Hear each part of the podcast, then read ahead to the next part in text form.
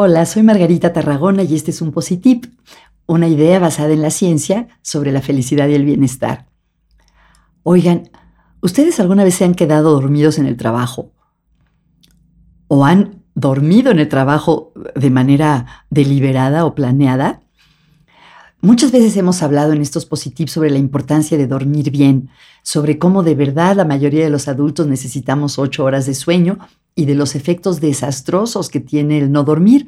Puede provocar depresión, puede hacernos subir de peso, en general nos sentimos más estresados, sin energía. Dormir bien realmente es una prioridad o debería de ser una prioridad. Pues acabo de leer un artículo que me dejó muy impresionada. El título es una palabra japonesa que es hirune, supongo que se pronuncia hirune, H-I-R-U-N-E. ¿Y saben qué quiere decir hirune? Quiere decir dormir a la hora de comer. Resulta que en Japón hay realmente una epidemia de agotamiento en el trabajo.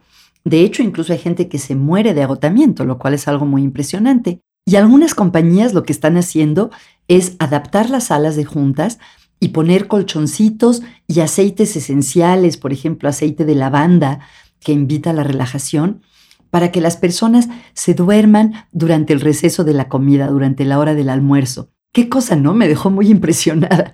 Me hizo pensar que México es el país del mundo donde más horas al año se trabaja. Y no sé si culturalmente nos funcionaría esto de poner un cuarto para las siestas.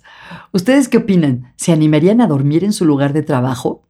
Bueno, la verdad lo veo poco probable, pero creo que enfatiza lo grave del problema del cansancio y de la falta de sueño y que podemos tener soluciones creativas.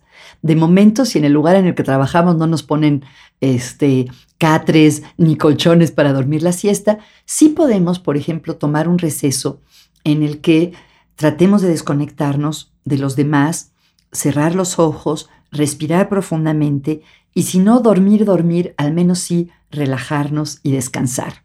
Y les dejo la palabra por si en el futuro se vuelve una palabra normal, Hirune. Espero que este concepto les parezca interesante y que si les gustó el Positip, se lo comenten a alguien, porque se ha visto que las personas encuentran podcasts gracias a las recomendaciones de sus amigos. Gracias.